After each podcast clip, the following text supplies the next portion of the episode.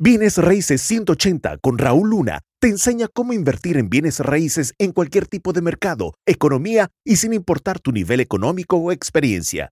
Si Raúl pudo crear un imperio multimillonario en bienes raíces, tú también puedes. Quiero conversar contigo precisamente de que el dinero es tu mejor enemigo cuando ciertas cosas suceden. Por ejemplo, cuando el dinero se convierte en tu mejor enemigo. Estoy hablando de enemigo, ¿ok? es cuando tú usas tu propio dinero en tus mismos tratos para hacerlo más simple, por facilidad. En ese momento, ¿qué crees? El dinero se convierte en tu enemigo. ¿Y por qué? Déjame te explico por qué.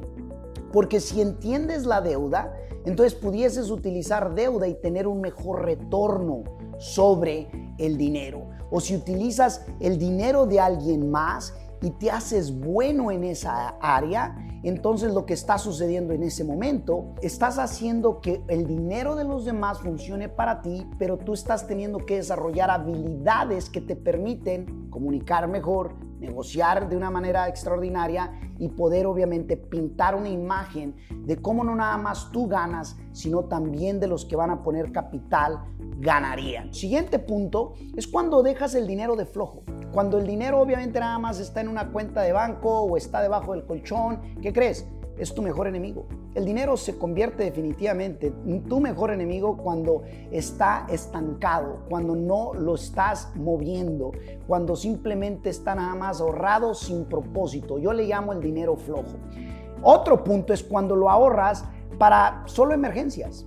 Si nada más lo tienes en ahorro para cuando se vengan tiempos difíciles, entonces otra vez ese mismo capital o ese mismo dinero, pues en realidad está trabajando en contra de ti. ¿Por qué trabaja en contra de ti? Bueno, tanto el segundo punto, que es el dinero flojo, como el tercer punto, que viene siendo el ahorrar para emergencias, lo que está sucediendo es que la inflación se está comiendo tus ahorros.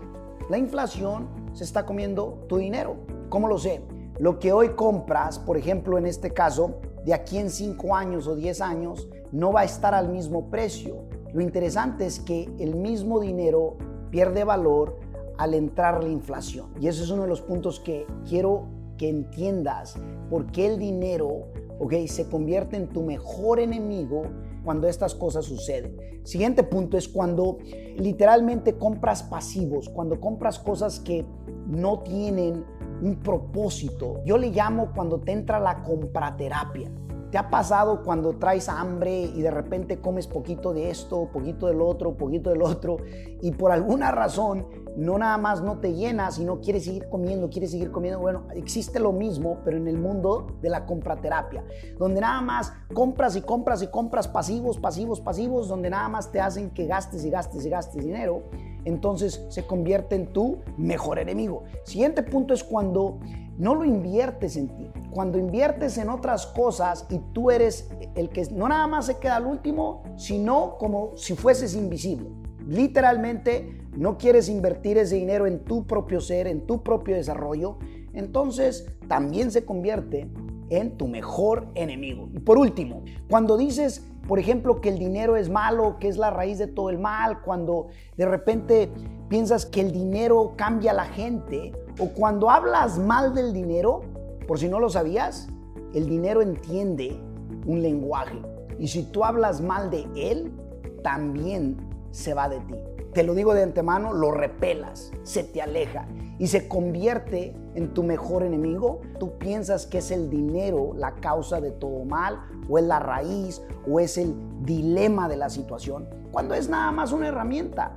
La persona simplemente era quien era y el dinero lo magnifica. Se convierte en tu mejor enemigo cuando reflexionas en esos seis puntos y lo estés haciendo de forma consciente o inconsciente, va a estar trabajando como tu enemigo si no estás poniendo atención.